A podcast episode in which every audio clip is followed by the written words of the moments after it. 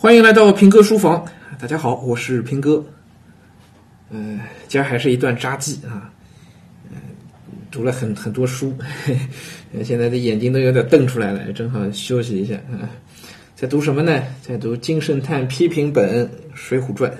哎，千呼万唤始出来啊！这《水浒传》呢，呃，终于是筹备着要上线了。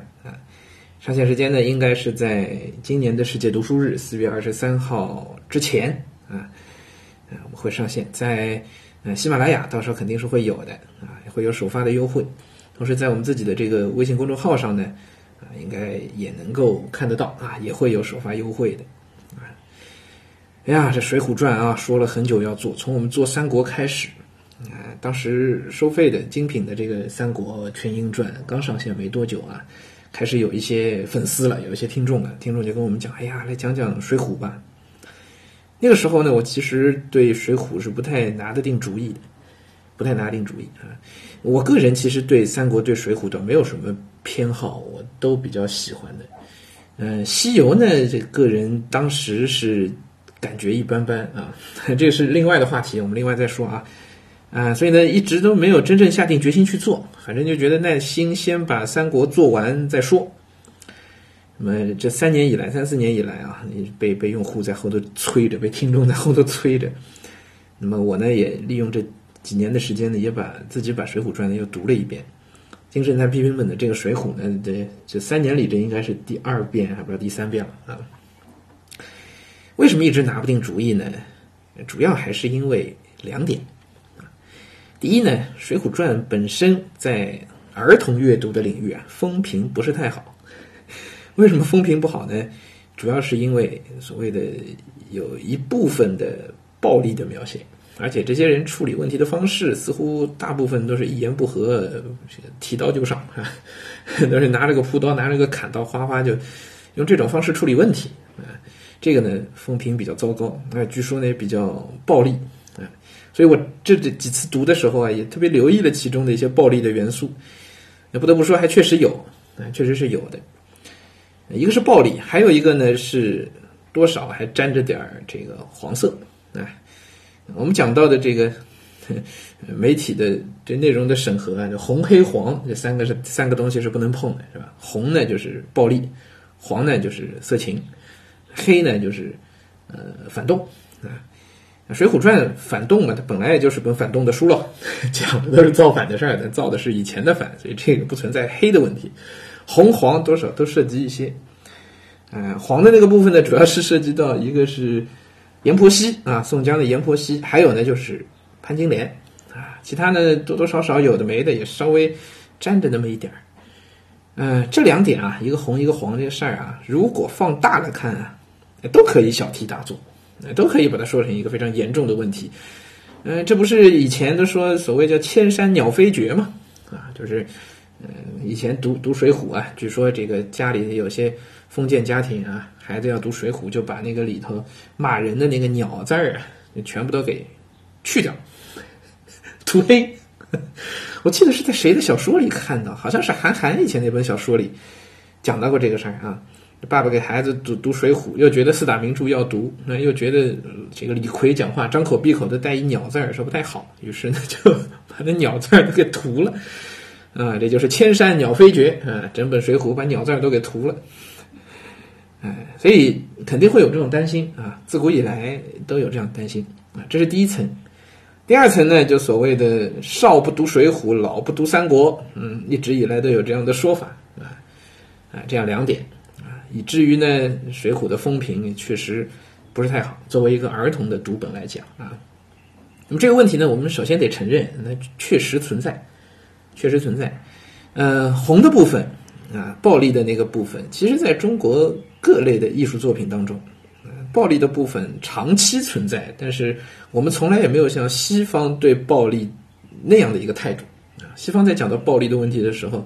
一定要进入到分级体制之内，是吧？是不能允许到孩子面前去出现的。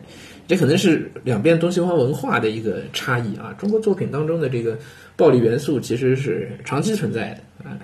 很多绘本现在绘本没有了，但是以前的那个小人书啊里头一直都有。我记得我小时候最早接触《水浒》就是连环画吧，啊，武松的那个四本啊，最后一本就是《血溅鸳鸯楼》。当时可把我看的，倒也没有多害怕了，只是觉得，哎呀，这怎怎怎么就杀人？血溅鸳鸯楼，哎，包括鲁智深拳打镇关西，也是三拳就把人给打死了。就暴力，确实是个暴力，这确实是个问题啊，得承认。可是，取决于你怎么讲，取决于你从哪个角度去看这件事儿。如果我们一味的是褒奖这种做法，而不去深挖这背后的原因，那么这件事情就变成了所谓的叫会阴会道啊。包括那个黄色的部分，其实也是一样。如果你只是顺着呃小说情节本身去讲，完全站在施耐庵当时的这个立场上去看、去演说、去讲的话，你会发现很多东西用我们现在的价值观，它确实未见得是能讲得通的。但是客观来说，这种暴力在《三国演义》里没有吗？当然有。曹操啊，阴险狡诈，杀了人家吕伯奢一家八口，这事儿还不够暴力。刘安为了保住刘备，不惜杀了自己的妻子，这事儿还不够血腥，是吧？类似这样的事儿，《三国演义》里也不少。曹操霸占了别人的妻子，这事儿多吗？好几回了，是吧？大乔、小乔，哎，都好几回。所以未见得只是《水浒》当中才有，传统的文化当中这些元素长期存在，所以我觉得关键还是在我们怎么去讲它。啊，我呢大概从一八年开始就仔细读《水浒》的过程当中，就一直在琢磨这个事儿，怎么跟孩子们讲。因为有些情节你避得开，有些情节确实未见得避得开，是吧？啊，阎婆惜潘金莲这事儿你怎么避呢？啊，哎呀，好像你也是避不开的啊。血溅鸳鸯楼，三拳打死镇关西，写的多好的文字，这避开了又多可惜啊，是不是？所以还是看怎么讲。所以呢，这一年多两年左右的时间呢，我也一直在琢磨这个事儿啊。现在呢，也基本上找到一些方法，或者说呢，这里边里头一些关键的重点的一些段落呢，啊，我也知道可以从什么样的角度去说，可以从什么角度呢？我们要去剖析它的时代的背景，去剖析背后的那个。思维的模式去剖析背后的传统文化，《水浒传》里所涉及到的所谓黄色的部分，其实是中国古代男女地位不平等的一种外在的展现形式，外在的展现的形式。嗯，《水浒传》里所出现的这些暴力，其实也有它在当时的一个特定的时代背景，是能够找到一些原因的。我们不提倡、不鼓励这样的红和黄，可是我们作为一个艺术作品，要能够理性的、客观的去看待它，去解读它。很多事儿不是说你把孩子眼睛蒙起来不让他看，这事儿就不存在了，对不对？尤其我相信读《水浒》也不可能是一个一年级的孩子就来读《水浒》，那应该也应该也还是早了点儿啊。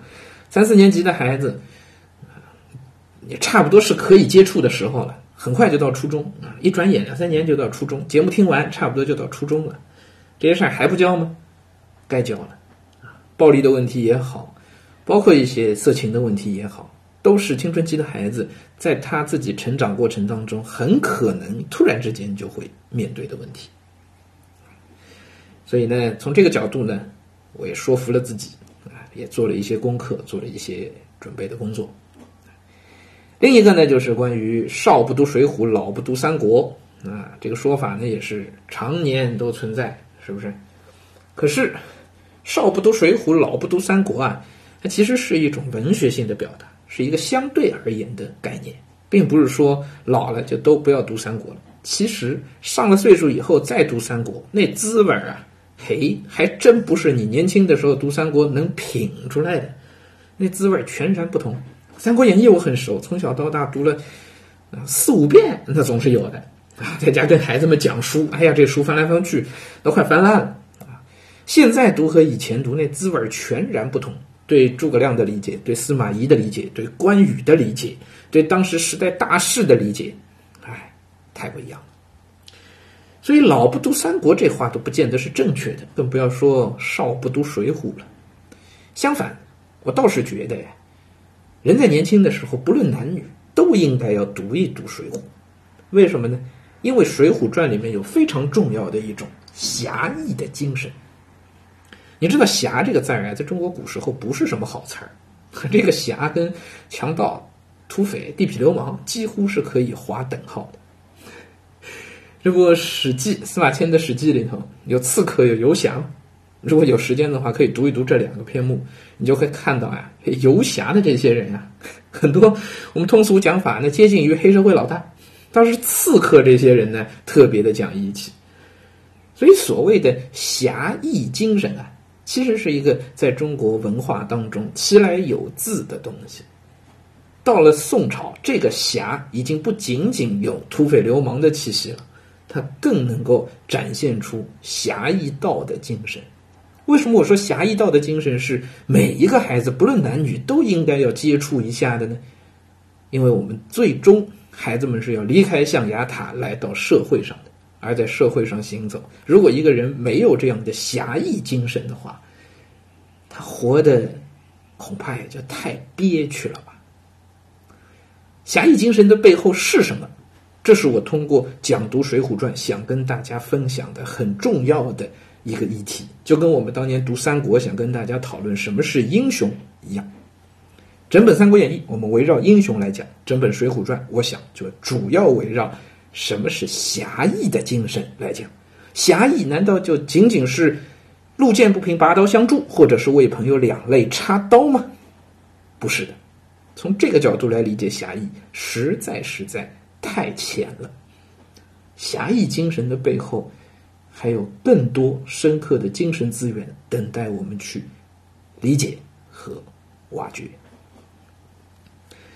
那么，除了从侠义这个主题去讲读解读三呃水浒以外呢，我觉得，因为我自己特别喜欢金圣叹的这个批评本啊，金圣叹点评的这个版本，所以呢，我们讲水浒呢，还会从写作的角度去讲，会跟应试的作文多多少少有点关系啊。这个是《三国演义》完全做不到的啊。金圣叹挑了六本叫六才子书啊。啊，庄子啊，离骚啊，都在里头，西厢记啊等等的，其中就有这个水浒传，就没有三国演义。对，主要还是因为水浒传这个施耐庵的这这这个作者啊，他对细节的把握，他的文笔，哎呀，真的是太精彩了。整本水浒传，呃，单篇都可以选出，少说能选出二三十段是教科书级别的写作的范本。啊，太多太多了，这里头的，不论是章回的，还是其中的段落的啊，也不论是一个场景的，还是啊这个嗯整整个整个画卷式啊，不论是文章的章回的结构，还是其中的细节的描写、人物的刻画、动作的表现，相当精彩啊！再加上金圣叹的这个点评，很多时候那点评比原文更精彩 啊！因为武松打虎这样的段落本身就选在我们的初中语文课本里，是不是？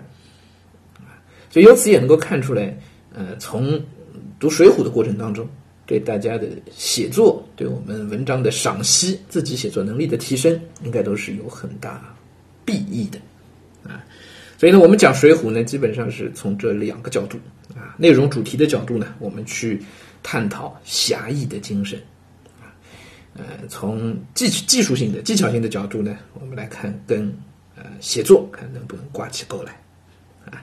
好，差不多是这样一个思路啊。那么，准备工作呢，我已经都做的差不多了。接下去呢，我应该就要就要打算着开始开始录录音了啊，就讲这个《水浒传》了啊。回头呢，可能录个几段，有机会我们平哥书房里可以先拿出来跟大家小段小的段落啊，可以先分享一下啊。然后就等咱们上线吧啊。哎，别说你们，我自己其实也挺期待《水浒传》。会被我用狭义的这条主线给讲成个什么样子？我自己都还挺期待的。好，废话不多说，我呢继续读书去吧。